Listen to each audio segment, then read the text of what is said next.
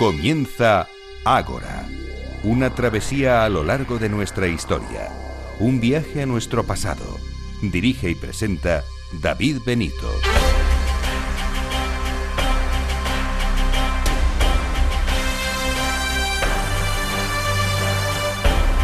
Muy buenas noches y bienvenidos a Ágora, la ciudad de Capital Radio, con la historia.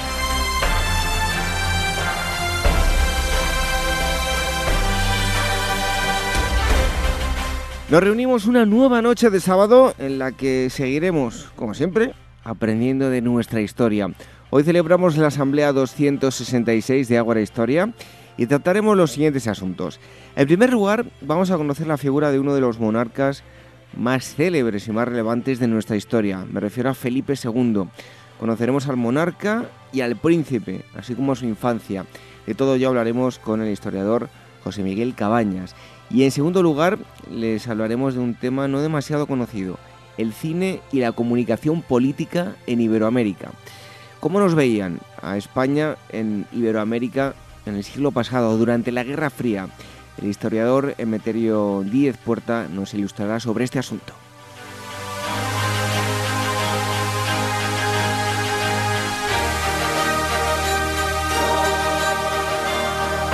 Como cada semana les damos las gracias a todos aquellos que nos dejan comentarios, eh, me gusta en las diferentes eh, plataformas de podcast, en Evox, en iTunes, en Spreaker y ya saben que la última a la que nos hemos incorporado es Spotify, donde semana tras semana van aumentando la audiencia y los, los oyentes.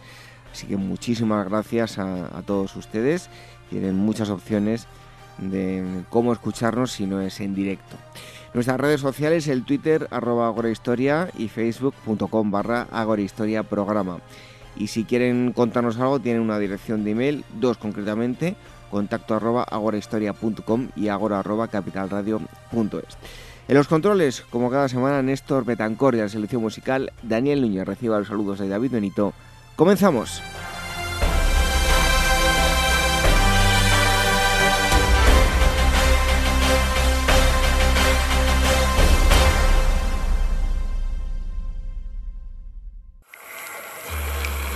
Historias de la prehistoria.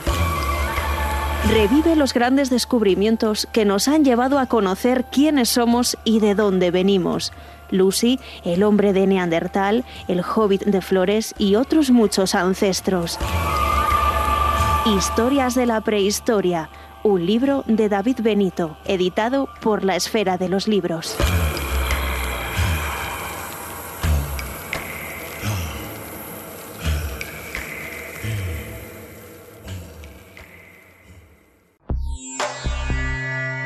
Inmortaliza tu propia historia y no pierdas tus recuerdos. DBO Estudio de Fotografía, reportajes de todo tipo, moda, book para actores y modelos, premamá, recién nacidos, fotografía familiar, infantil y eventos sociales. Tus fotos en dboestudio.com.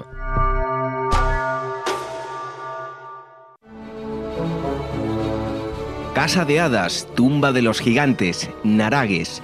Nombres fabulosos y enigmáticos que hablan del pasado de una isla legendaria. Cerdeña, a los pies del Mediterráneo, cuenta con un increíble patrimonio arqueológico con mezcla de antiguas culturas y paisajes de otras épocas. Es la isla de Cerdeña antes de la historia.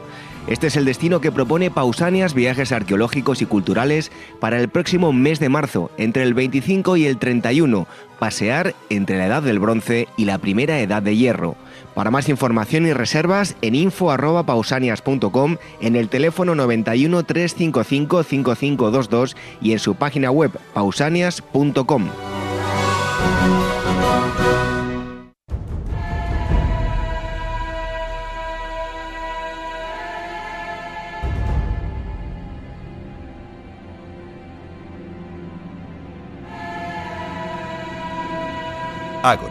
historia en estado puro.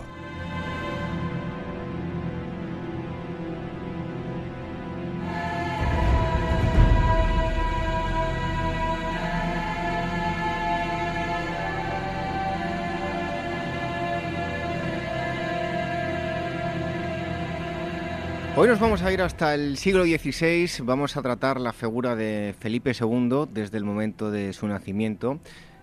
Haciendo un recorrido por, digamos, toda su obra y terminando en, su muerte y el, final de, sus días. y para ello tenemos con nosotros a José Miguel Cabañas, él es licenciado en Geografía e Historia por la Universidad Complutense de, Madrid, experto en el siglo XVI español, sobre todo en las relaciones entre España e Inglaterra, y autor de em, Breve Historia de Cervantes, Reyes Sodomitas y un libro que va mm, al hilo con lo que vamos a, tocar hoy, que es Breve Historia de Felipe II, editado con Nautilus. Eh, José Miguel Cabañas, muchísimas gracias por estar aquí con nosotros en Ágora Historia. Hola, muchas gracias. Muchas gracias por, por darme esta oportunidad de, hablar para los oyentes mm, que les gusta la historia. Bueno, eh, a modo de introducción, y así también comienza el libro, ¿no? Le pregunto por cómo estaba el panorama sociopolítico en Europa cuando nace Felipe II. Bueno, pues eh, Europa cuando nace Felipe II empieza a estar dividida por primera vez la cristiandad en dos bandos irreconciliables, que son los católicos y los protestantes. Eh, eh, tenga en cuenta que diez años antes de nacer Felipe II, este Martín Lutero eh, fue cuando desafió al papado clavando sus 95 tesis en la puerta de la catedral de Wittenberg y mm, eso hizo que el Papa le excomulgara y ahí empieza lo que se llama la Reforma Protestante, a la que se adhieren eh, muchos príncipes alemanes ayudándole a, Lutero en su lucha contra el papado y eh, moviliza a las potencias católicas eh, en contra de esta nueva disidencia que por primera vez va a tomar cuerpo eh, y va a triunfar, eh, sobre todo en el norte de Europa. Mm, en pocos años, muchos principados alemanes y sobre todo los países escandinavos se hacen luteranos y dejan de obedecer al Papa de Roma, al que mm, dicen que tiene pervertida el, mensaje de, de Jesucristo. Y mm, y luego eh, pues eh, empiezan a, hacer propaganda, proselitismo, en países católicos también como en Francia y en Inglaterra, que eh, gracias al rey Enrique VIII, pues también acaba mm, convirtiéndose en una potencia protestante. En este momento, en, España y en el imperio, lo que se llamaba el imperio germano el imperio sacro germánico, eh, gobierna el emperador Carlos V, Carlos I de España, que intenta primero mm, solucionar el problema por las buenas, incluso se reúne con Martín Lutero en la dieta de Worms en 1521 y charla con él para intentar convencerle de que vuelva a la senda mm, dócil del catolicismo pero no lo consigue. Y luego pues ya una vez cerradas la, las vías em, pacíficas pues se va a la guerra totalmente. Y Felipe II justamente nace en el momento en que se está produciendo el llamado saco de Roma en mayo de 1527 en el que eh, las tropas imperiales de Carlos V descontroladas muchos de ellos, muchos de estos soldados alemanes ya mm, abiertamente luteranos, marchan sobre Roma y secuestran al Papa eh, pidiendo un rescate y mm, es una semana de, de saqueos, de matanzas en Roma que quedó como una página negra en la historia de, del siglo XVI. Por lo tanto, vemos que se trata de un siglo eh, eminentemente religioso, ¿verdad? Totalmente, eminentemente religioso, tú lo has dicho, lo has dicho muy bien, porque la religión eh, mm, era muy importante para, para las personas de esta época y, regía totalmente las vidas de todas las personas desde nacimiento hasta su muerte. Lo que, la diferencia con la Edad Media es que en la Edad Media no había ninguna contestación a, a, esta religión, que eran todos eran católicos. Y por primera vez, dentro del seno del cristianismo, eh, pues eh, em, se, se, en, en, dos formas de ver la religión, la tradicional, católica, de, siempre, frente a esta protestante, pues que em, Lutero mm, va a, hacer una, una otra religión dentro del cristianismo, por supuesto basada en, en, Cristo, en Jesucristo, en, en, el Evangelio y en el Antiguo Testamento, pero eh, mm, sobre todo lo que cambia aquí es que eh, niegan la, la, obediencia al Papa y que el Papa sea el vicario de Cristo y de la cristiandad, porque piensan que son unos mm, seres, los papas corruptos, eh, que solo piensan en su beneficio y que no favorecen nada el verdadero mensaje de Jesucristo. Y esto es lo que mm, el papado pues mm, no puede admitir, sobre todo porque la verdad, hay que reconocer que si había este caldo de cultivo ya es porque había mucha gente descontenta con la corrupción de Roma y con, con lo alejado en que, en que estaba en ese momento eh, la Iglesia Católica del, verdadero mensaje de Cristo. Pero tanto católicos como protestantes se toman la religión muy en serio, igualmente los protestantes que los católicos, y es tan importante la religión, mm, sobre todo para eh, las vidas de, cada uno de los habitantes del planeta en ese momento, que pensaban, los católicos pensaban que los protestantes se iban a condenar y, viceversa, los protestantes pensaban que los católicos se iban a condenar. Entonces, esa presión de la condena eterna del alma hacía que las luchas fueran realmente a vida o muerte. Eh, ahora vamos a, empezar a, comentar algo de sobre su infancia, pero en líneas generales, ¿cuál fue la proyección histórica de Felipe II? Uf, eso daría para estar hablando días, vamos. La proyección histórica quiere decir la proyección que el, personaje del rey Felipe II ha proyectado en el futuro. Eso quiere decir. Sí.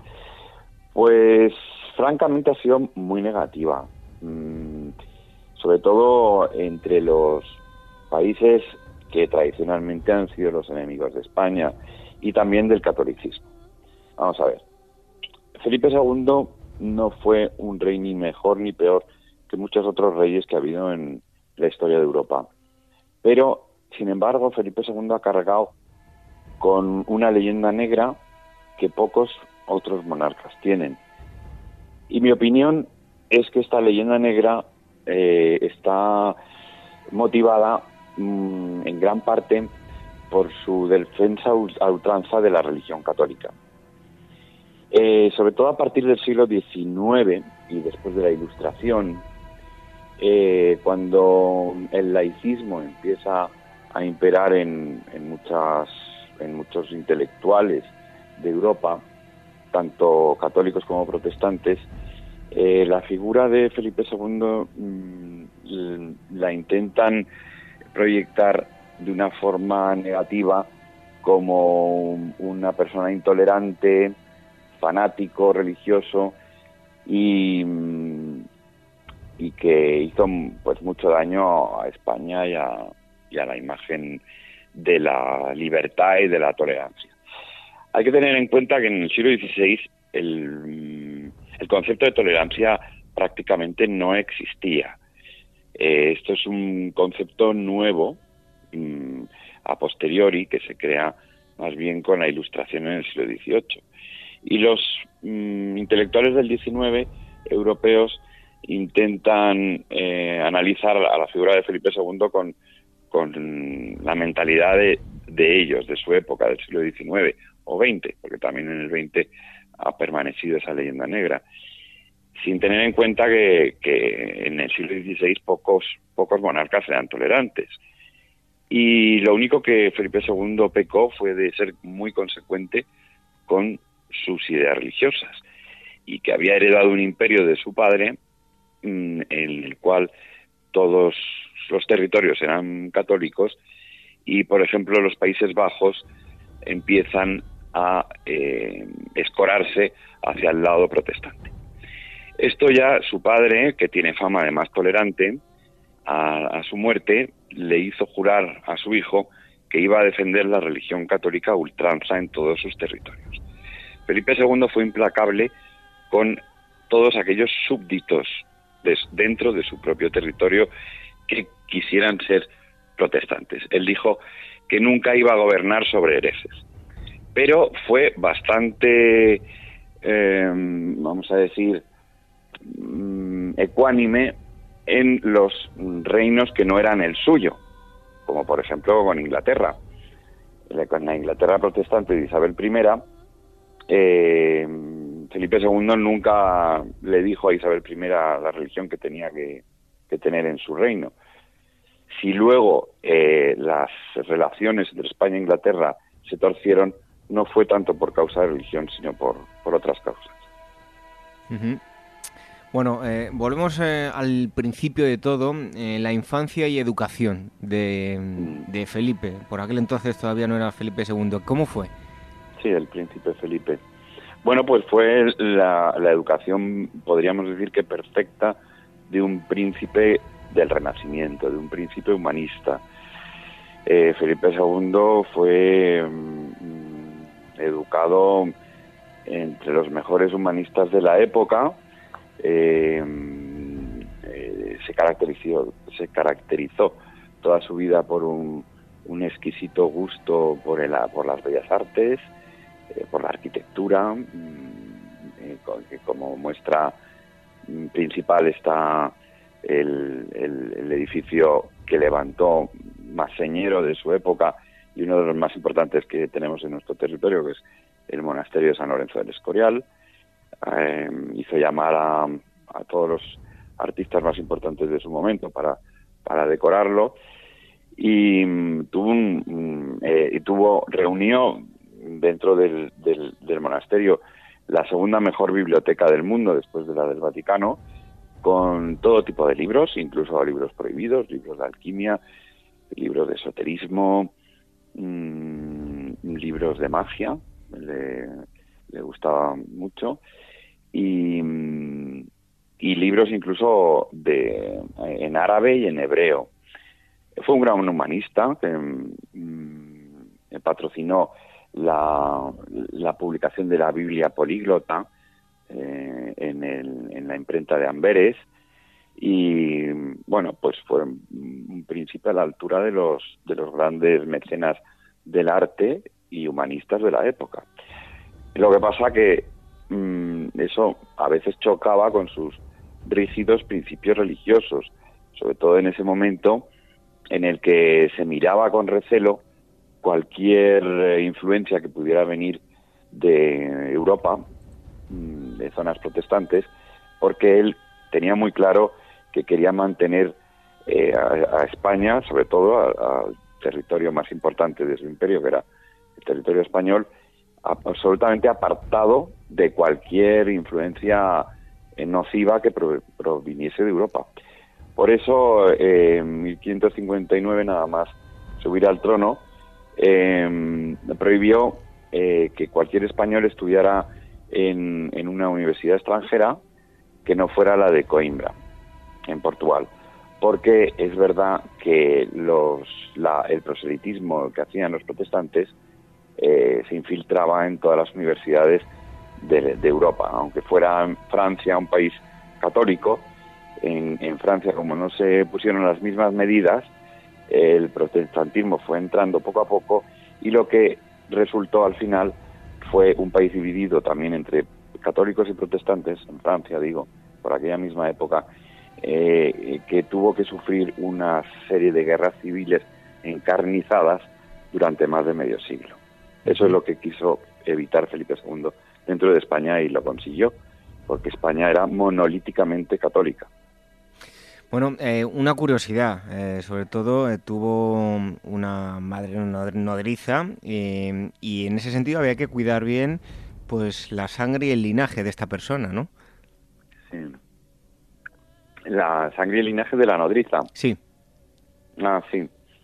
Em, sí, porque em, se tenía la idea por entonces que em, eh, a través de la, de la leche materna o, de la nodriza, porque en esa época las reinas no daban el pecho a, los infantes, sino que se lo dejaban a cuidado de una nodriza, pues se transmitía como la sangre, ¿no? Eh, se, transmitía... Mm, tenía que ser una persona, tenían que elegirla cuidadosamente, que fuera una persona muy recta, muy religiosa, con unos principios morales muy rígidos, como si mm, por esa leche fuera a ir también todo ese tipo de, de, rectitud, ¿no? Pero bueno, esos son em, em, son supersticiones típicas de la época, que pasaban en España y pasaban en Francia y pasaban en Inglaterra. Siempre conocemos de los reyes eh, su aspecto político, eh, algunos mm, eh, rasgos personales, algunos pasajes más personales de su vida, pero esto no, no, lo conoce la gente tan habitualmente. Hablamos de los juguetes. ¿Cuál fue el mundo mm. lúdico del que era el futuro rey en la infancia? Ya, eso sí, es, es, muy curioso, eso lo cuento en mi libro. Eh, a Felipe II le gustaban mucho em, los, los, los, soldados, eh, eh, recibió regalos de, soldados hechos en plata que él podía armar y, y ponerles la lanza. Em, luego le gustaban mucho también los animales. un noble de la época que venía de América les regaló un mono y unos, y unos papagayos. Eh, le gustaban mucho los pájaros, eh, criaba pájaros y mm, sobre todo los que cantaban con un trino especial.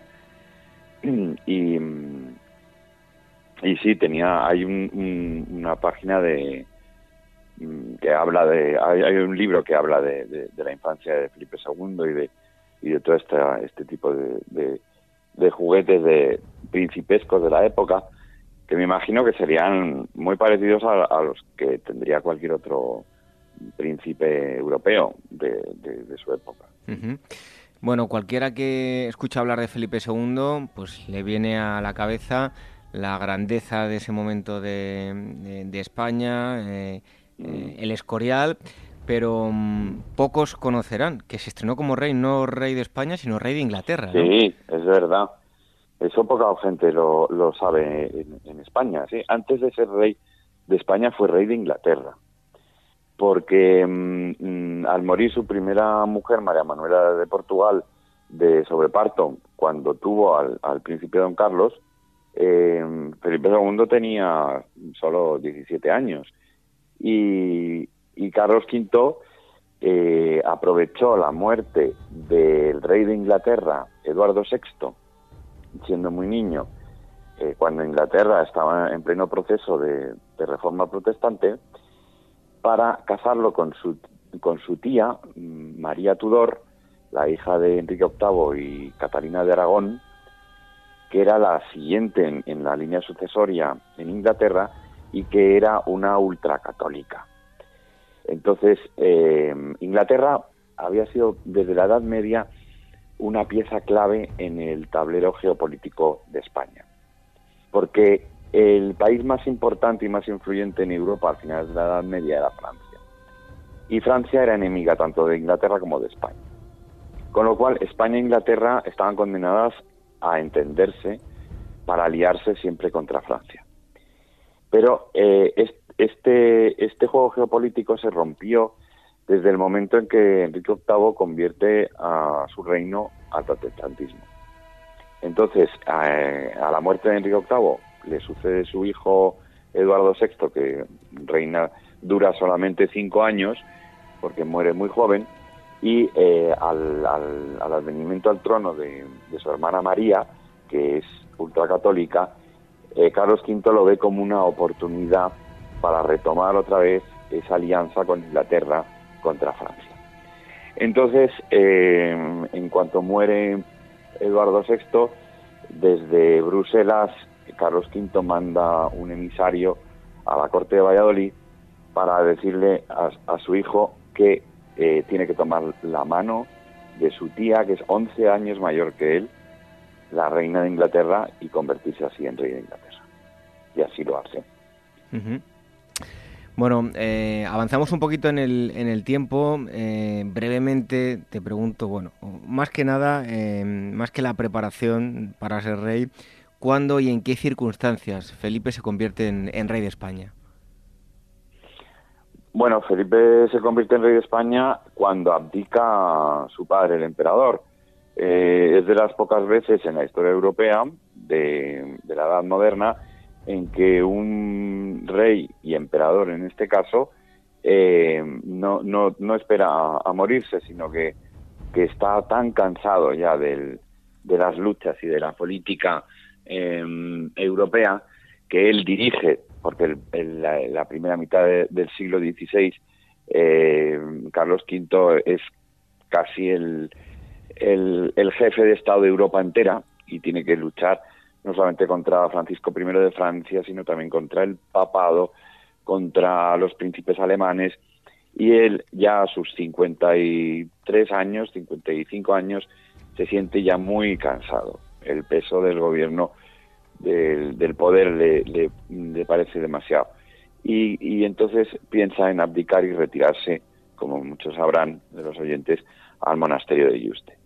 Entonces em, eh, convoca a Felipe, Felipe, que todavía no es Felipe II, es Felipe I de Inglaterra, que está en Inglaterra, y le hace llamar a Bruselas para hacer la, la, mm, la ceremonia de abdicación em, ahí frente a todos los estados generales de los Países Bajos. y, y, luego ya, después de unos meses, abdica también de, la monarquía española, de, del Franco Condado, bueno, pues eh, se puede decir que para enero de 1556 ya es Felipe II de España, pero todavía sigue siendo rey de Inglaterra. Bueno, hay pasajes eh, muy interesantes que remitimos a los oyentes a que lo descubran en el, en el libro de nuestro invitado, de José Miguel Cabañas, como son la Victoria de San Quintín, el tratado, no sé si lo digo bien, de Cato Cambresis, Cato Cambresis eh, algo muy importante. La, paz con Francia, la paz con ese, ese enemigo acérrimo que no había dejado de, de, luchar contra Carlos V por la posesión de Italia durante toda la primera mitad del siglo XVI. Y, y, en el Tratado de Cato Cambresis eh, por fin se hacen unas paces que van a ser duraderas pero van a ser duraderas por otras circunstancias, no por porque los franceses quieran mucho a España de repente. Pero eh, aprovechando que María Tudor de Inglaterra muere también, se queda Felipe II mm, otra vez viudo, por segunda vez, pues eh, por este tratado eh, toma como esposa a Isabel de Valois, la hija mayor del rey Enrique II, que muere en, este, en la celebración de este tratado también en un torneo, y, de Catalina de Medicis. Bueno, por encima de, todo, más allá de su estrategia política, como hemos visto la, parte religiosa, Felipe II va a hacer hincapié en su lucha contra los enemigos de la fe católica, ¿verdad? Contra todos, no solamente contra los protestantes, también contra los turcos. Inicia su reinado sobre todo en lucha contra los turcos los primeros diez años de su reinado, el, enemigo número uno va a ser el turco, en el que le está retando en el Mediterráneo eh, porque quiere apoderarse de, las plazas que tenemos en el norte de África, eh, eh, a través de la ciudad de Argel, que es una ciudad que vive de la piratería en el Mediterráneo, no paran de hostigar a los barcos españoles y, secuestrar a sus em, a sus navegantes para pedir rescate como como pudo dar buena cuenta el mismo Miguel de Cervantes que pasó cinco años de cautiverio en Argel. Entonces, em, hasta Lepanto, que es en 1571, que es la gran victoria de los, del cristianismo mm, frente al turco, pues las luchas sobre todo eh, de Felipe II es contra eh, los turcos. Em, ¿Cómo va a ser, o bueno, cómo era eh, Felipe II de la intimidad? Pues eso es algo que nadie, nadie, nadie todavía podría decir así de forma categórica.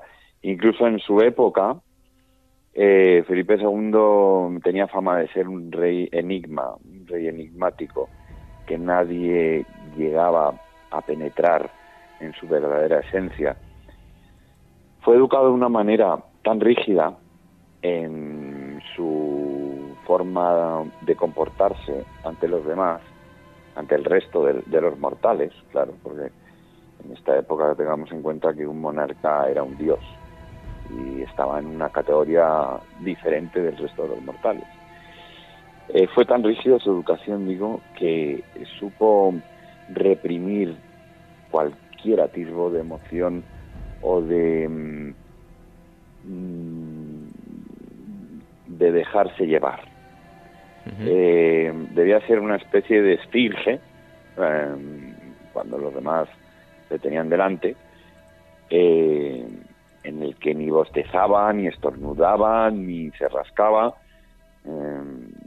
era una persona afable, dicen cuando creo que tiene tenía fama en su época de causar terror a los a los a las personas que se acercaban a él en audiencia no eh, no solamente por esa fama de todopoderoso monarca que era el monarca más poderoso del mundo sino porque algo debía transmitir que que los, los pobres eh, embajadores, por ejemplo, que se acercaban a él en audiencia, es que temblaban ante su presencia, tartamudeaban incluso.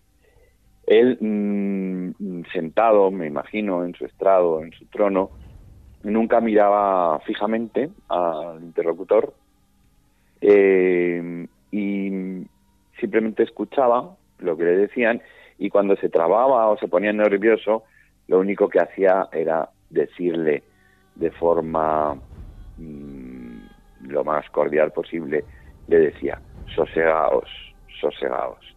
Esas eran las palabras que utilizaba para calmar a, las personas que, que, mm, temblaban ante su presencia. Entonces, ¿cómo era en la intimidad? Pues es difícil de saber porque no hay muchos escritos que, digan, que digan exactamente cómo era, porque no hay mucha gente que, ya digo, penetrara en su verdadera esencia. Debía ser una persona enormemente solitaria, porque no podía compartir sus sentimientos ni sus emociones con nadie. Debía estar acostumbrado a esa soledad desde que nació y yo creo que era algo que ya él desde su más tierna infancia debió tener presente que, era un, un, mal menor que le había tocado por ser quién era. Y ya digo, mm, una persona muy introvertida, muy desconfiado, desconfiado, aunque luego confió justo en, quien menos tenía que confiar. Pero mm, era una persona poliédrica, muy difícil de clasificar. Bueno, eh, invitamos también a todos los oyentes, eh, si tienen la oportunidad de leer el libro, que eh, lo, hagan pues con, las aficiones, que lean sus aficiones, como se detalla en el libro, arquitectura, era un rey ecologista, coleccionista, sobre todo la fe y, como nos contaba el invitado al principio, aficionado a las ciencias ocultas, tuvo una etapa de auge y de declive pero pasamos al, final, ¿cómo va a ser el, final del reinado y la muerte? Pues el final del reinado fue un, reinado muy largo eh, y que mm, mm, tenga en cuenta mm, que siempre se ha dicho que la decadencia española se gestó en el mismo momento de la grandeza. O sea, en, el reinado de Felipe II, que duró unos 42 años, eh, alcanzamos el cenit de la mayor, las mayores glorias de España y de la monarquía, y a la vez empieza la decadencia. ¿Cuándo podríamos decir mm, que hubo ese momento de, de absolutamente cenit? Yo lo, siempre lo he, las he marcado entre la batalla de Lepanto en 1571 y la, la Armada Invencible en 1588. En esos años, eh, aunque tenemos el, el, avispero y el cáncer del, de los Países Bajos, que nos debilitó tanto y debilitó tanto la monarquía, sobre todo económicamente, eh, esos años entre 1571 y 1578 se puede decir que son los años de mayor expansión del imperio, de mayor eh, gloria. Eh, tengas en cuenta que en 1580 Portugal se une a la monarquía española porque Felipe II pasa a ser rey de Portugal también, con lo cual se une el imperio español y el portugués, los dos más grandes imperios que había habido nunca en la historia. Entonces, el, ámbito de, de, poderes a nivel mundial, planetario, por primera vez en la historia, porque solamente eh, le hizo sombra al imperio español, el imperio romano, que solamente abarcaba la cuenca del Mediterráneo.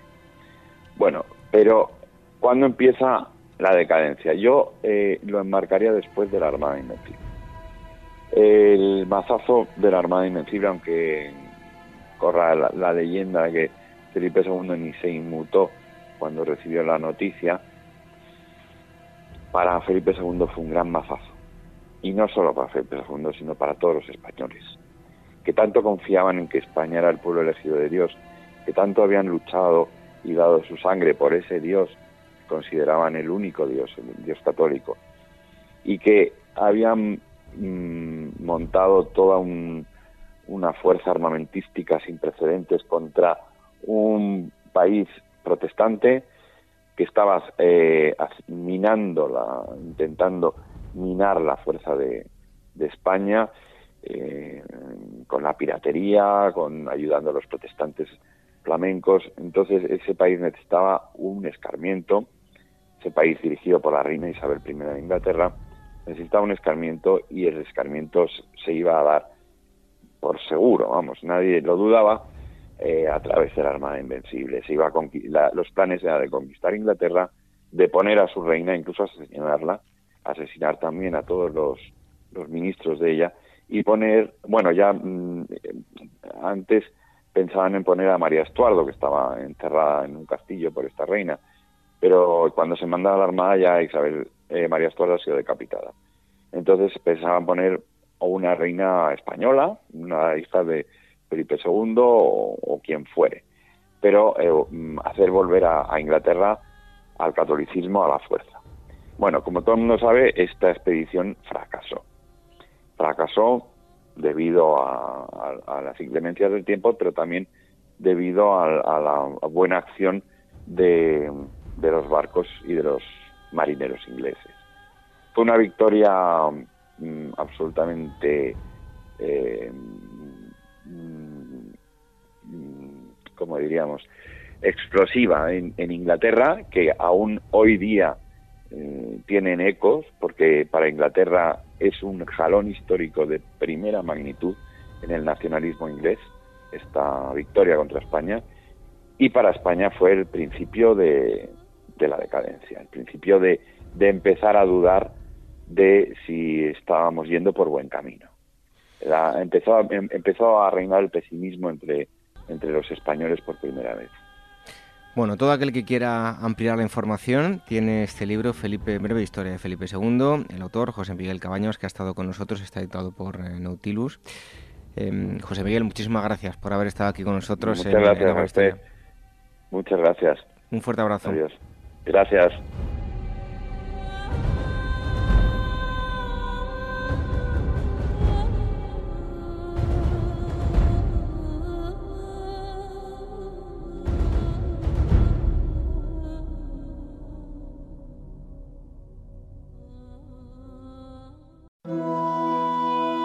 Este mes, Despertaferro Contemporánea nos sumerge en la Revolución Cubana, el episodio más relevante que ha vivido el país en el último siglo, que causó la caída de la dictadura de Batista y la transición de Cuba hacia el socialismo bajo el liderazgo de Fidel Castro.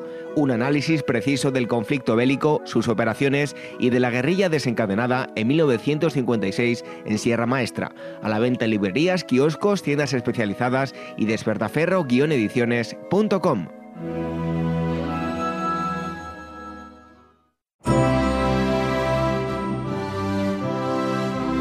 ¿Eres actor o modelo y necesitas un book profesional o simplemente quieres tener unas fotos de estudio? En DBO Estudio de Fotografía hacen tus sesiones a medida. Toda la información en dboestudio.com.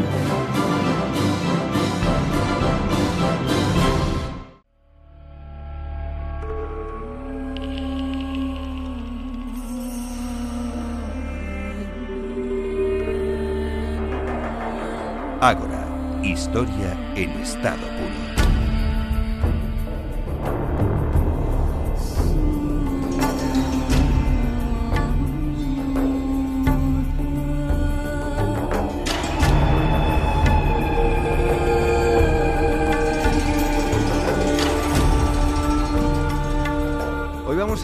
Cruzar el charco, nos vamos a ir hasta mm, Iberoamérica.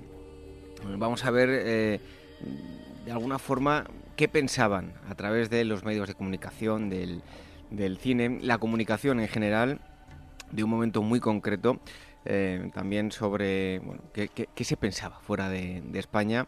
En, en- el otro lado.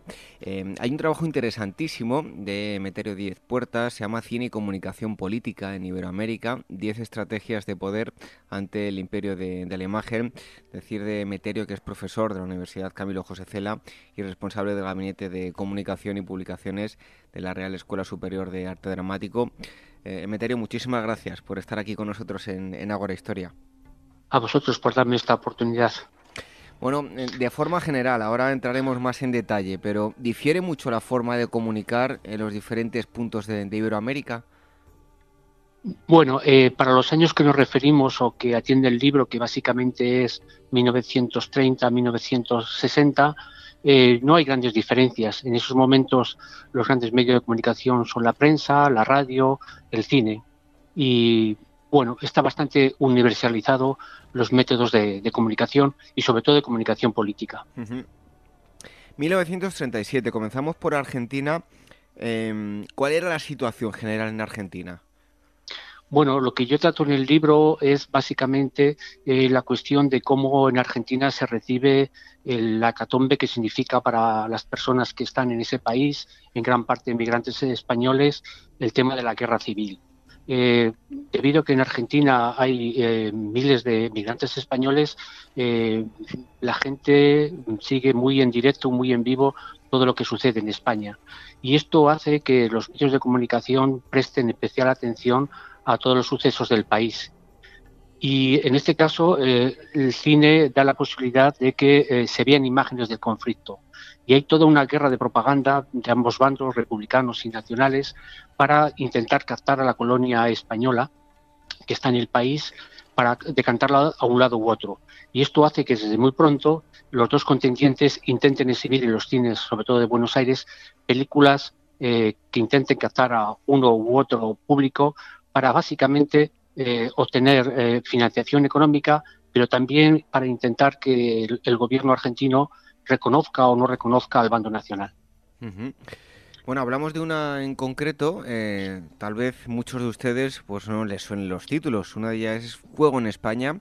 ¿De qué tipo de producción se trata?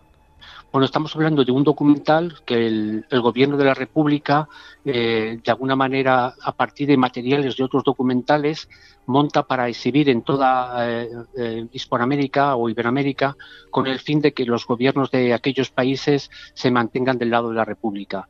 Y lo que hacen básicamente es un discurso en el que presentan eh, el, al bando nacional como un bando golpista, presentan la revolución como una la revolución que se ha llevado a cabo en la República como una conquista social e intentan que efectivamente eh, esos gobiernos se mantengan del lado de la República y no eh, pasen al bando nacional. Esta película además es del año 1937, es decir, en un momento en que ya el bando republicano eh, está sufriendo grandes pérdidas y mm, está en entredicho que, que pueda ganar la guerra. ¿Y qué, va a suponer el estreno de Fuego en España, en Buenos Aires? bueno, pues va a suponer una división de la opinión pública muy importante, eh, va a obtener una gran audiencia, seguida por miles de espectadores que van a ver la contienda. Eh, para que nos demos cuenta de, cómo estaba depolarizada eh, la sociedad argentina por el tema de la guerra civil, se coloca al comienzo de la película un cartel que pide al público que en la sala no haga manifestaciones ni en pro ni en contra de la película porque el gobierno argentino y las autoridades de Buenos Aires temían que se organizasen disturbios en, las salas por peleas de los partidarios de un bando o de otro. Por lo tanto, se recibía la información con mucho interés y al mismo tiempo con mucho miedo por el tema de la polarización política y los posibles desórdenes que, estas películas podrían organizar en, las salas de cine. Em, ese es uno de ellos, eh, como digo, Fuego en España, pero había otra producción que es España ante la historia. Em, en ese sentido, bueno, eh, ¿de qué producción también se trata y, qué, qué, repercusión va a tener? Sí, este es un caso muy distinto. Esta película es, eh, se monta en 1940 y se monta por Mm, una serie de personas que han estado vinculados a los aparatos de propaganda franquista. Simplemente que se quedan allí al finalizar la guerra. Son dos personas que van a, Argentina a hacer esta labor de propaganda por el bando nacional, pero terminan quedándose en Argentina y empiezan a trabajar en su industria. Y trabajan en una empresa muy importante que se llama Sucesos Argentinos, que es una empresa que produce un noticiario de mucha tirada. Y parece que estas dos personas convencen al propietario de Sucesos Argentinos para que ruede una película sobre la contienda civil eh, para en realidad mostrar en aquel momento, en 1940, Europa está en guerra, Francia e Inglaterra contra, contra Alemania, Italia entrará muy pronto también en guerra, y lo que trata en este caso es dos personas vinculadas al falangismo producir una película aparentemente pacifista, pero que el objetivo verdadero es intentar que el gobierno argentino eh, se mantenga neutral en la Segunda Guerra Mundial y no entre del lado de los aliados y por lo tanto es una película muy interesante porque utiliza una guerra concreta, que es la Guerra Civil Española, para en realidad demonizar todas las guerras y con esto conseguir que en este caso la opinión pública argentina eh, desista de, participar en cualquiera de los bandos de, la Segunda Guerra Mundial. Bueno, hay otra producción, en este caso, eh, Sucesos Argentinos, eh, como dice el subtítulo, vista con, con ojos porteños. ¿Con qué historia nos encontramos? Sí, aquí lo que se hace básicamente es hacer un recorrido por toda la guerra civil, insistir muchísimo en los desastres de la guerra, insistir muchísimo en las muertes, en las destrucciones, en las pérdidas económicas, para que a través de este discurso antibelicista, en realidad conseguir efectivamente que, eh, que, la opinión pública argentina se mantenga al margen. Se dice, y está todavía sin demostrar, pues esto es una película perdida, que posiblemente haya intervención, en este caso de los servicios de inteligencia nazis, que promovieron esta película para conseguir ese objetivo. Fue una película además que circuló por toda Latinoamérica y por lo tanto tuvo una audiencia muy importante y, y realmente fue un logro uno de los principales logros de los que serían los aparatos mediáticos del eje en, en, la guerra de propaganda de la Segunda Guerra Mundial en Latinoamérica. Hablamos ahora uno de los pesos pesados de la historia, eh, Simón Bolívar. ¿Cómo ha sido tratada eh, su persona en el cine? Bueno, yo el caso que cuento ahí es precisamente, efectivamente, cómo eh, el cine es en ocasiones lo, que se llamamos, ah, se hacen películas que llamamos cine monumento. Cine monumento significa que para determinadas fechas históricas, a veces los gobiernos deciden rodar una película para conmemorar ese evento. Pues efectivamente, en, algunos de los centenarios de nacimiento o muerte de Bolívar se planteó crear este tipo de película para de alguna manera divulgar en Hispanoamérica, Latinoamérica, la figura del, de lo que es el libertador.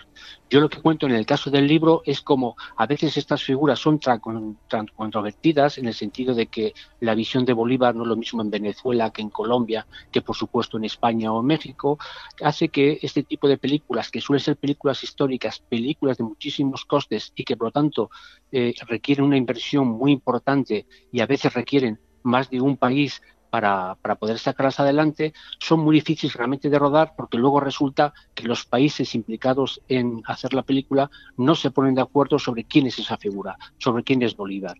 Y en el libro cuento el caso de cómo eh, en los años 30 se intenta hacer desde, eh, desde Latinoamérica una película y llevan 5, 6, 15, 20 años sin que esa película se pueda hacer por un lado porque los países que van a financiarla no se ponen de acuerdo y por otro lado porque desde España se enteran de la noticia del rodaje de esa película, intentan intervenir en la película de alguna manera financiándola, pero en realidad para controlarla, y esto hace que después de muchísimos intentos de rodar esta película no se haga.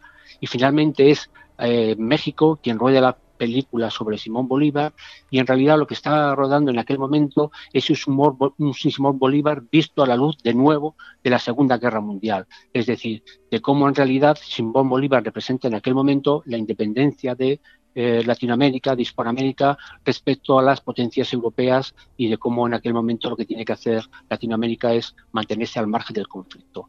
De nuevo, por lo tanto, las figuras, las políticas, las películas tienen que leerse en el contexto en el que se producen y es muy interesante ver este caso como eh, ni siquiera en las figuras más importantes históricas los países son capaces de acuerdo eh, de ponerse de acuerdo sobre lo que significan.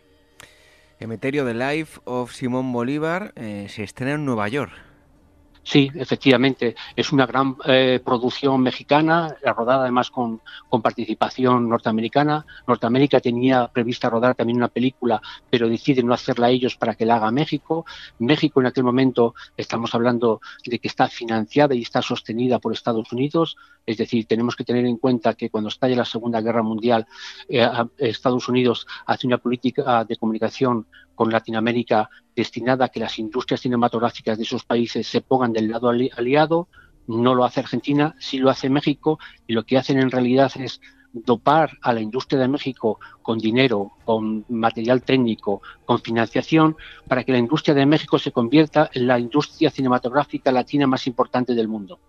Y dejan que ellos rueden esta película porque piensan que los mexicanos tienen una mentalidad más acorde para comunicar al resto de los países hispanos. Y efectivamente esta película que con, una inversión multimillonaria se rueda en Estados se, se estrena en Estados Unidos como parte de aquella política que llamaban política de buena vecindad. Oye, hablamos ahora un poquito de, de nuestro país, en este caso Francisco Franco, era un gran aficionado al cine, ¿verdad?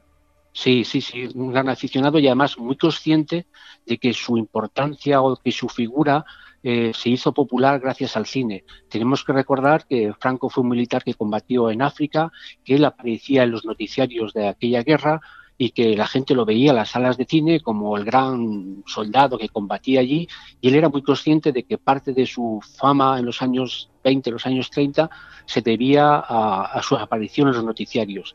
Además le gustaba mucho el cine, le gustaba mucho el cine de ficción y él contaba que iba al cine con su esposa y después de terminar la película escribía una crítica sobre la película que había visto.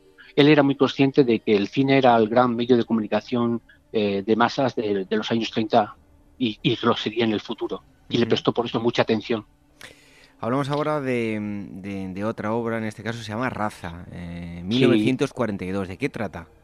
Bueno, lo que hace Franco es que efectivamente, como es muy consciente de la importancia del papel del cine para comunicarse, para que el poder político se comunique con las masas, él hace básicamente dos cosas en, sus primeros años de, digamos, de dictador. Por un lado, va a poner en marcha el nodo, es decir, va a quitar todos los noticiarios eh, digamos, extranjeros que había en el país y va a ejercer un monopolio donde solo el Estado es el único que puede informar a través del cine. Y en segundo lugar, en los años 40, a finales de los años 40, decide escribir el guion de una película porque considera que para dar un mensaje que él quiere dar a España necesita una película. Y el mensaje que quiere dar a España es que a lo mejor es preciso que España se meta de nuevo en una guerra. Estamos en 1940, apenas ha pasado un año del término de la guerra civil y él sabe que meter al país en una nueva guerra va a ser una cuestión muy difícil pero posiblemente con una película lo haga. Y en 1940 hace un anecdotario precisamente para, de alguna manera, ensalzar el espíritu guerrero de los españoles, ¿de acuerdo?, a través de la guerra civil, y hacer dos cosas con esta película. Uno, por un lado, decirle a, Alemania, que en aquel momento está demandando la entrada de España en la guerra, que España está dispuesto a entrar, que España es un país guerrero, que España es un país, un país eh, militar y que puede dar buenos resultados en los frentes de batalla y que por lo tanto va a exigir un pago. Si entro en la guerra con Alemania, exigiré el pago. Pero también está diciendo al mismo tiempo que cualquiera de los dos contendientes, y me estoy refiriendo a Alemania por un lado a Inglaterra por otro, que tenga intención de invadir España para lograr alguno de los objetivos relacionados con la guerra civil, perdón, con la guerra mundial, es decir, bien Inglaterra para intentar eh, mantener eh, el control del estrecho, bien Alemania para que va a intentar eh, ocupar Gibraltar, que sepan que van a encontrarse con un pueblo muy guerrero y que por lo tanto más les vale no meterse en la invasión de España. Eh, yo creo que raza se hace en ese momento con estos objetivos. Mostrar que España es un país de raza y cuando decimos, decimos de raza es un país eh, militarmente poderoso, militarmente muy guerrero, militarmente un país que nunca ha sido invadido y que nadie lo va a poder invadir. Bueno, hoy en día seguro que ustedes están acostumbrados a escuchar la palabra BIC, mm, bien de interés cultural. Pero durante el franquismo, y es una cosa curiosa concretamente, eh, se instituyó el 23 de junio de 1944 lo que se llamaba como película de interés nacional. ¿Qué es lo que hizo Franco con, esto?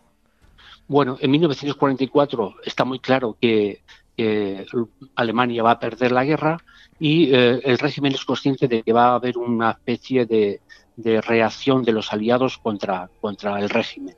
Una reacción que puede ir desde la ocupación militar del territorio nacional a sanciones para que acaben con la dictadura y, digamos, haya un cambio de régimen. Ante esta situación muy difícil para, para el franquismo, lo que hacen es rearmarse ideológicamente. ¿Y qué significa rearmarse ideológicamente?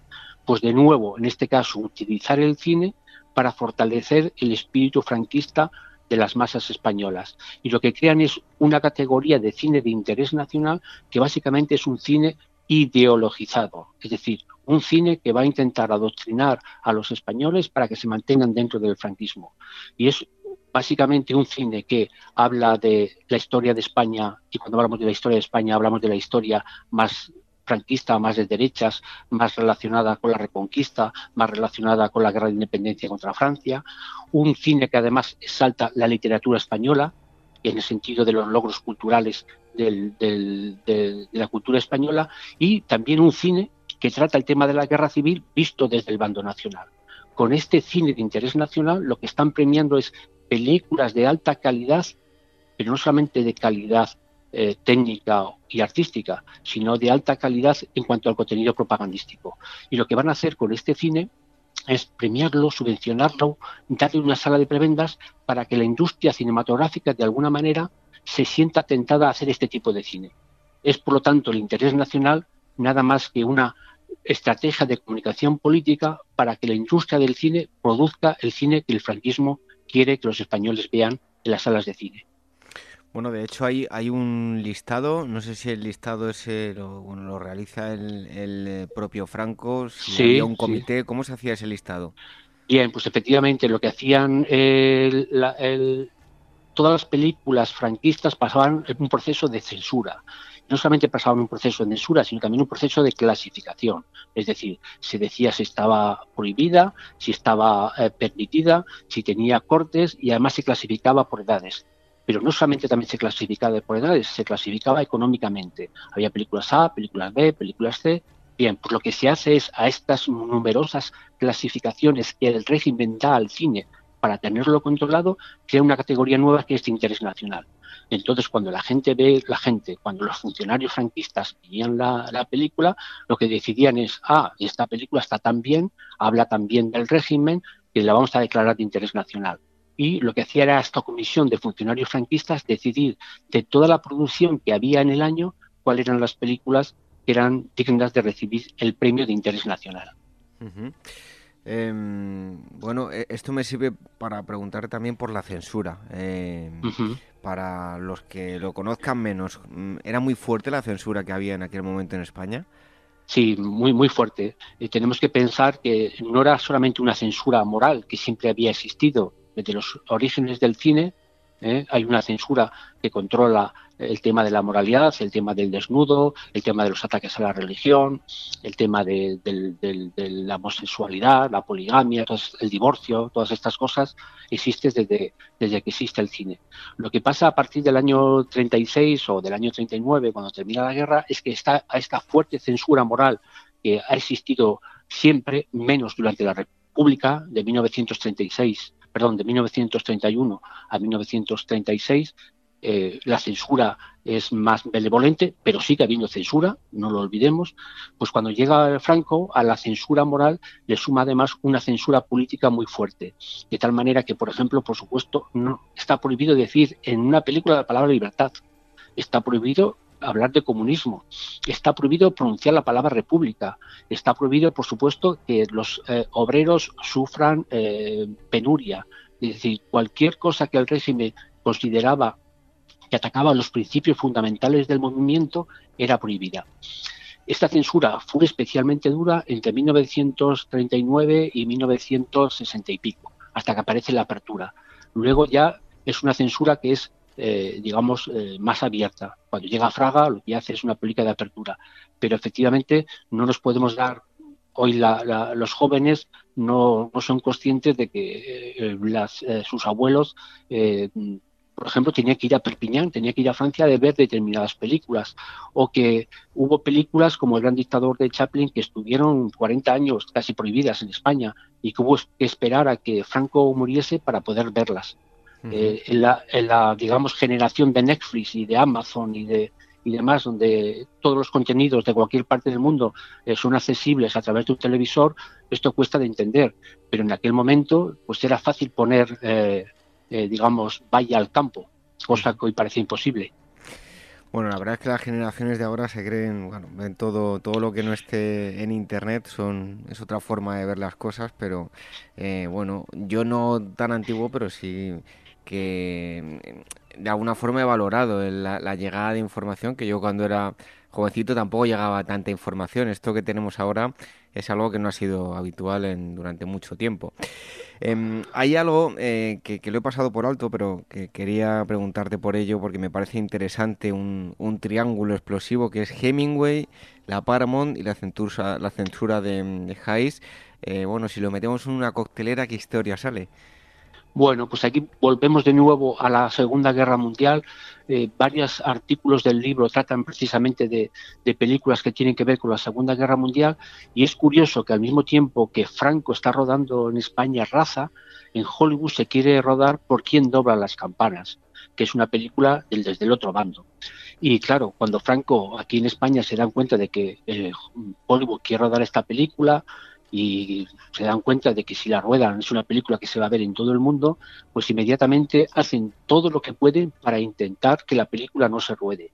Y cuando digo todo lo que pueden, significa que eh, los diplomáticos en San Francisco, en Los Ángeles y en Washington intentan hablar con la Paramount para que no rueden la película. O al menos si la ruedan, que les entreguen el guion y ellos puedan censurar el guion u opinar por el guion y hay toda una guerra de, versiones de guion a partir de las presiones que ejerce la diplomacia española. Y la diplomacia española consigue que en el guion, en vez de llamarse a los eh, franquistas rebeldes, que para el Franco eso era una palabra que no era digna de, calificar lo que ellos representaban, consiguen que Hollywood cambie la palabra rebelde por palabras nacionales o nacionalistas. Y esto es toda una victoria. Y es muy interesante cómo efectivamente Franco consigue que de alguna manera, aunque la película se va a rodar, se va a rodar de una manera mucho más eh, neutral, mucho menos republicana de lo que en un principio Hemingway y la Paramount querían rodar gracias precisamente a la gran oposición y la gran presión diplomática que hace Franco. Franco amenaza a la Paramount con echarla del país si eh, rueda esa película. Y efectivamente, eh, tiempo después, eh, la Paramount se retirará del mercado español presionada u obligada por los, por los castigos económicos que el franquismo le impone por rodar esta película. Bueno, ahí algo que es digno de estudio y es la campaña de comunicación eh, de Evita Perón, de Eva Duarte de, Perón en, España. Incluso, bueno, aquí en el libro se aparece el, retrato franquista de doña María Eva Duarte de Perón. Curioso, ¿no? Todo la comunicación que, se hizo para este evento. Sí, eh, para España la visita de Eva Duarte era importantísimo. Como comentaba antes, eh, al finalizar la Segunda Guerra Mundial el régimen lo tenía muy difícil, había serias posibilidades de que el régimen terminase eh, desapareciendo por presiones de los aliados.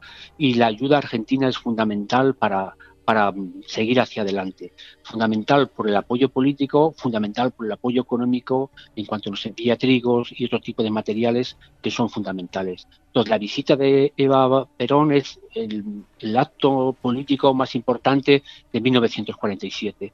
Y eh, desde España se la cuida muchísimo, va a ser eh, la noticia más importante en el nodo durante muchísimo tiempo pero lo más interesante de esta visita de Eva Perón no es eh, cómo el franquismo la trata, la buena imagen que intenta dar de ella, sino cómo ella quiere presentarse en España. Porque ella también es consciente de que ella viene de, de alguna, de alguna manera representante de su marido, representante de Argentina, y quiere proyectar en Europa y en España determinada imagen. Y lo que a mí me sorprendió al analizar la campaña de comunicación que se organiza sobre esta visita es que en el diario ABC de junio de 1947, la visita de Eva Duarte se anuncia con una gran fotografía en la portada que dice Eva Duarte de Perón, pero en realidad la fotografía no es una fotografía de Eva Duarte, sino es una fotografía de un personaje que Eva Duarte, que era actriz, hizo en el cine. Es la foto de un personaje que se llama Julia Montes. Y además este personaje pertenece a una película que se llama La Pródiga, que resulta que eh, su marido, eh, Perón, no quiso que se estrenase. Recuerdo a los oyentes que cuando Perón llega al poder, eh, se acaba de casar con una joven, Eva Duarte, que era actriz de cine y en aquellos momentos en Argentina y en general en el mundo, el mundo de la farándula, el mundo del arte, estaba relacionado con un mundo frívolo. Y lo que intentan hacer desde los aparatos de comunicación de Perón es borrar esta imagen frívola de actriz de la nueva dama argentina.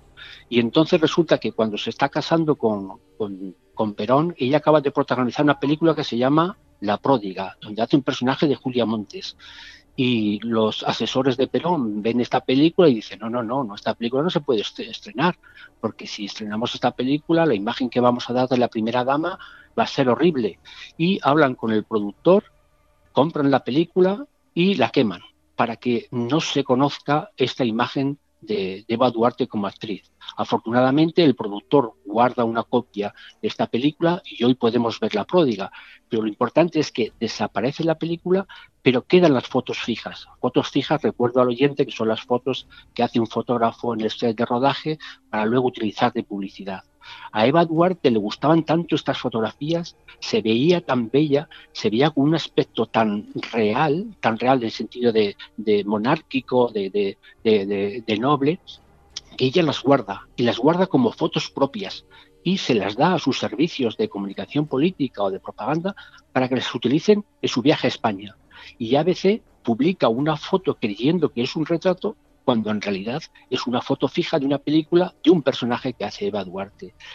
Esta mentira, de alguna manera, que Eva Duarte introduce en, esta campaña de comunicación política de llegada a España, en realidad es un síntoma de algo que era constante. Se hizo un retrato de Eva Duarte totalmente falso de su figura. Se ocultó precisamente su pasado de artista.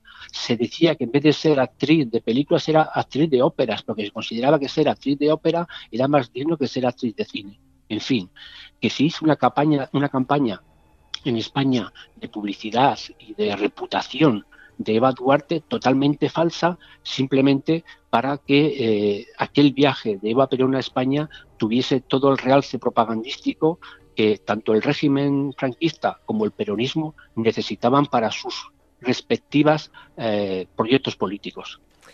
Bueno, otra de las figuras importantes eh, es Alejandro Casona, importante en Argentina, en España, tuvo que ir de un lado a otro según el momento, ¿verdad?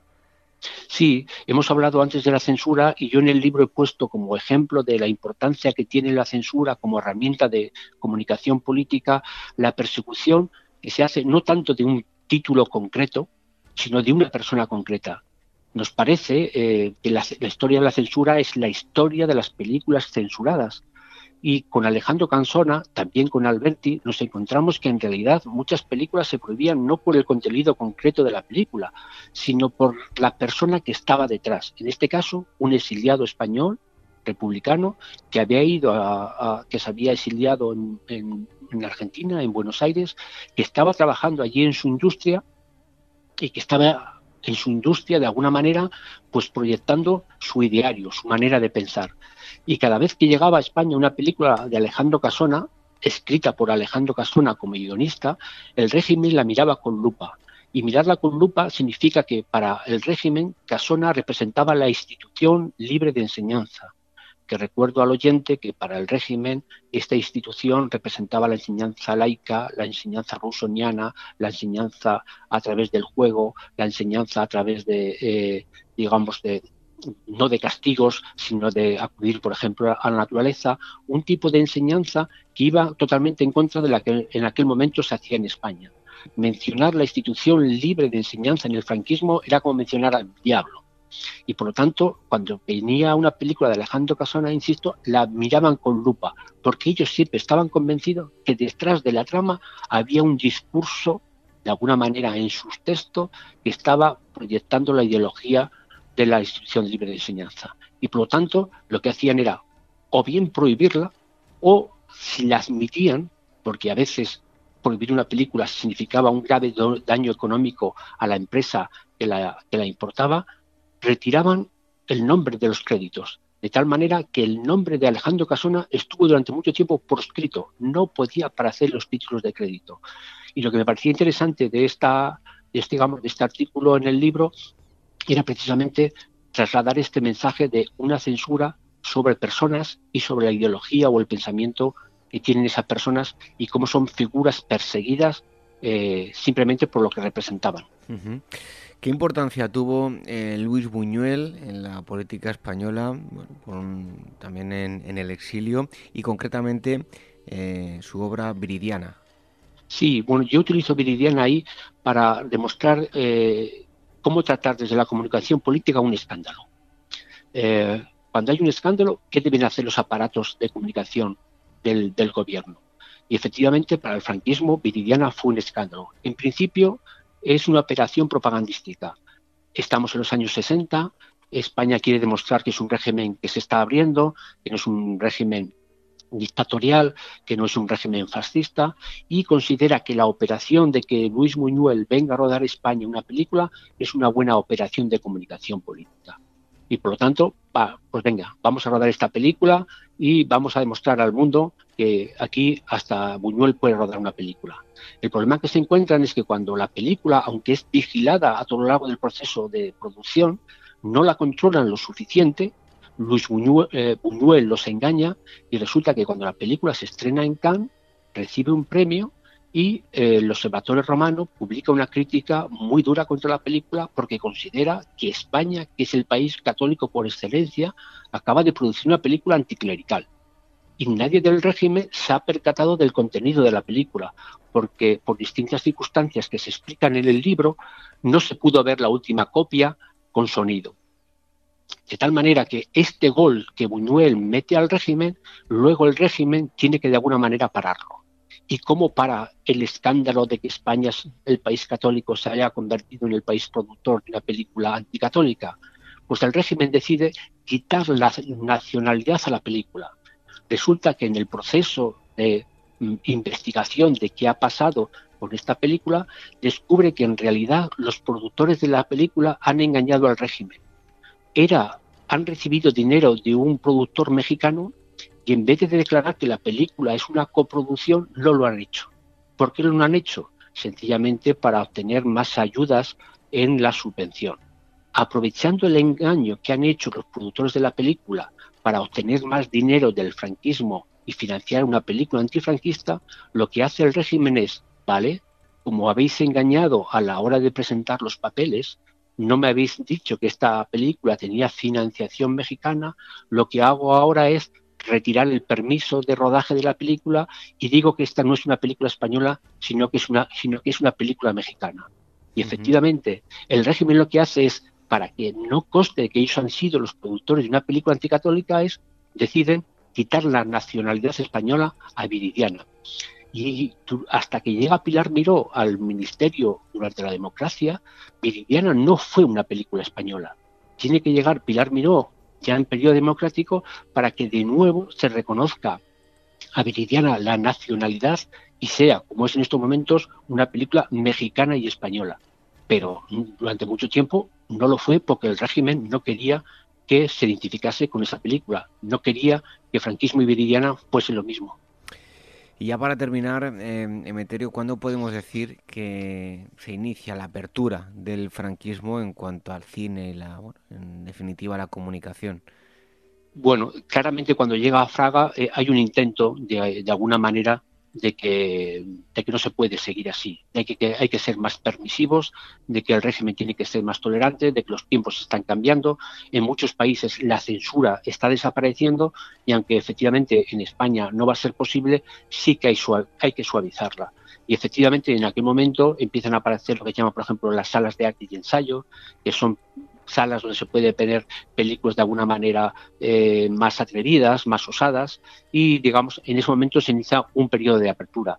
No fue fácil porque siempre el régimen se encontró con películas extranjeras que le atacaban y siempre intentó, y cuento el caso de Llegó el Día de la Venganza, siempre se intentó de alguna manera eh, que no hubiese cine franquista que estropease la imagen. Y eso era muy difícil, porque en los años 60 desde fuera se rueda mucho cine antifranquista con el intento de que efectivamente caiga el régimen. Bueno, pues eh, mucha más información la pueden encontrar en este libro Cine y Comunicación Política en Iberoamérica, 10 estrategias de poder ante el imperio de la imagen. Eh, el autor ha estado con nosotros en Meterio 10 eh, Puertas y está editado por la editorial WOC. Eh, Emeterio, muchísimas gracias por haber estado aquí con nosotros y hablarnos de, de este tema tan, tan interesante. Un saludo, muchas gracias. Un fuerte abrazo y hasta pronto. Adiós.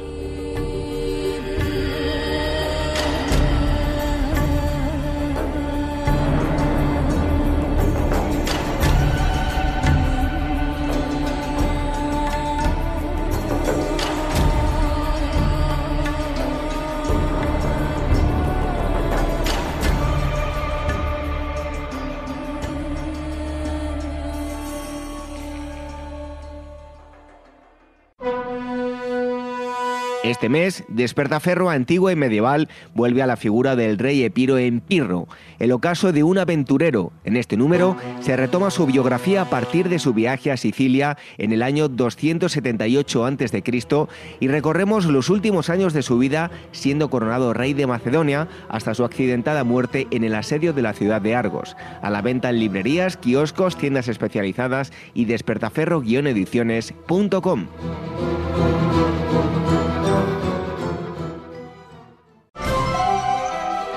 La llegada al mundo de un hijo o hija es algo único e irrepetible. Inmortaliza sus primeros días con fotografías y una estética muy cuidada. En DBO Estudio de Fotografía os harán un reportaje inolvidable, un tesoro para los padres y para los hijos. Toda la información en dboestudio.com.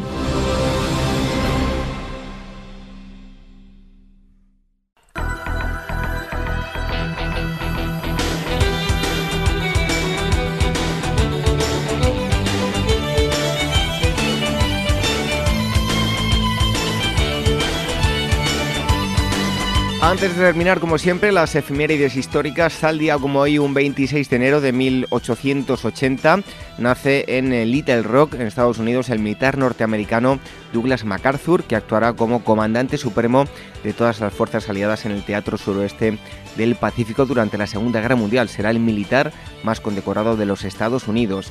Y en 1905, en Sudáfrica, en la mina Premier de Transvaal, se descubre el diamante más grande del mundo con una masa de 3.016 quilates, al que se bautiza con el nombre de diamante eh, Cullinan.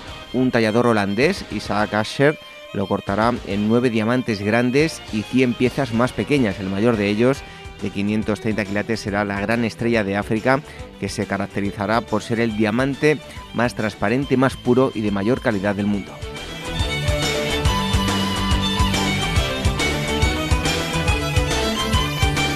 27 de enero del año 1756 nace en Salzburgo, en Austria, Wolfgang Amadeus Mozart, compositor austriaco del periodo clásico.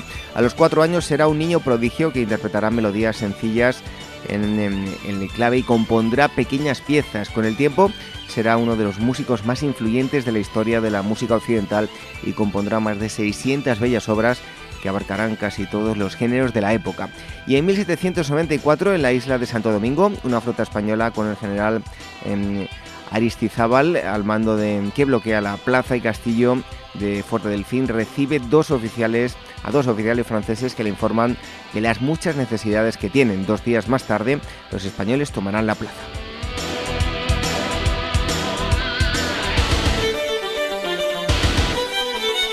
28 de enero de 1871, París, capital de Francia, tras eh, soportar un asedio de cuatro meses durante la guerra franco-prusiana y tras buscar a los franceses un armisticio el 23 de enero debido a la escasez de alimentos, se rinde definitivamente. Y en 1881 muere en San Petersburgo Fyodor eh, Mikhailovich Dostoyevsky, gran figura de la literatura rusa del siglo XIX y de todos los tiempos. Sus obras de gran realismo cuentan con un profundo contenido psicológico.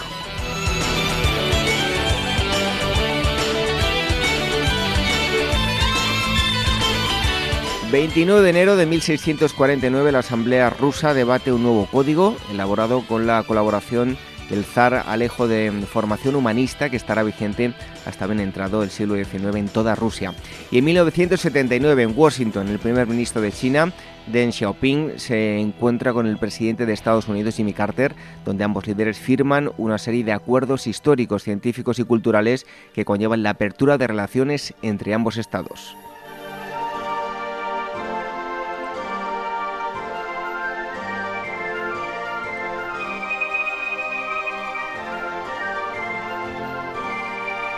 30 de enero del año 1500, el navegante español Vicente Yáñez Pinzón se convierte en el primer europeo en avistar el río Amazonas al llegar a su desembocadura. El río también es llamado Marañón. Años más tarde, en el año 1542, Francisco de Orellana lo recorrerá desde su nacimiento en las selvas peruanas hasta su desembocadura en el Océano Atlántico. Y en 1667 se firma la paz de eh, eh que pone fin a la guerra de los 13 años entre Rusia y Polonia. Se acuerda la soberanía rusa de la de Ucrania del margen izquierdo, mientras que la Ucrania del margen derecho y Bielorrusia permanecerán bajo control polaco.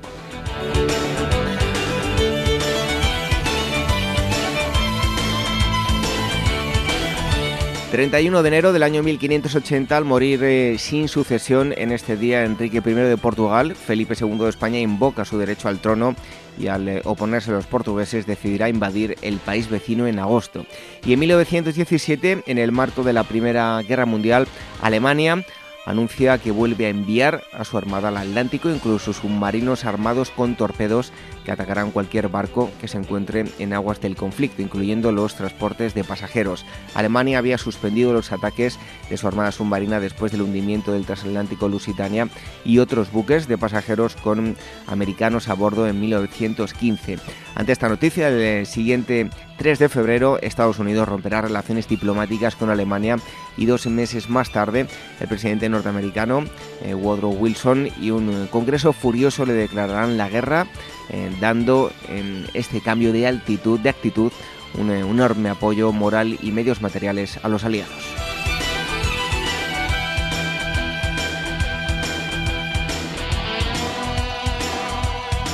Y terminamos con el 1 de febrero del año 1793, la Francia napoleónica declara la guerra a Gran Bretaña y a Holanda, iniciando un periodo de guerras que, salvo dos pequeñas interrupciones, no concluirá hasta finales de 1815. Y en el año 1900, también un 1 de febrero, en la cervecería Es Cuatro Gats de Barcelona, España, Pablo Picasso inaugura su primera muestra de pinturas y dibujos, a mayoría retratos de artistas y amigos suyos hechos a lápiz, carboncillo y acuarela se aprecian las influencias de Toulouse-Lautrec y del dibujante Theophil Steinlen y del pintor modernista Ramón Casas.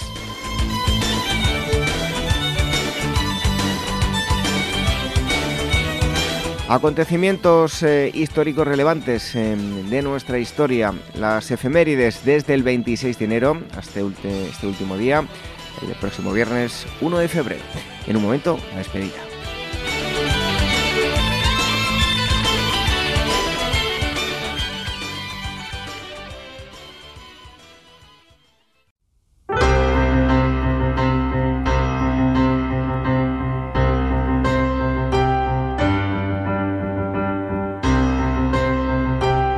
Termina el tiempo de esta asamblea 266 de Ágora Historia. Hoy, en primer lugar, hemos eh, profundizado en la figura de Felipe II. Hemos conocido tanto al monarca como al príncipe. Incluso hemos eh, ahondado en sus años de infancia.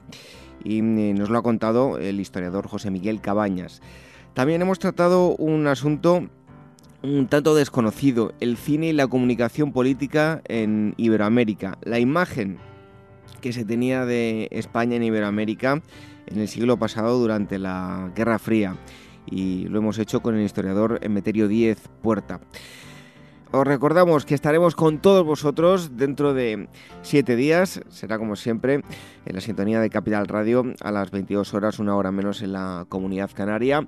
Y también tenéis otras formas de escucharnos, si no es en directo, a través de Radio Sapiens, donde emiten el programa todos los domingos, y a través de las plataformas de podcast en Evox, en iTunes, en Spreaker y últimamente en Spotify, donde sigue creciendo la audiencia en, esta plataforma también. Así que muchísimas gracias a todos los que nos escucháis y sobre todo a los que nos dejáis mensajes y valoraciones. Todo hace que lleguemos a, mucha más gente.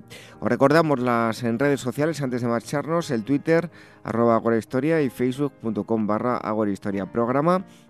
Dos direcciones de email si nos queréis contar algo, contacto arroba agorahistoria.com y agora arroba capitalradio.es. Nos vamos con una frase de mm, Paul Auguez, poeta francés. Dice así, el amor es el intercambio entre dos fantasías y el contacto entre dos egoísmos. Buenas noches, hasta el próximo sábado. Sean felices.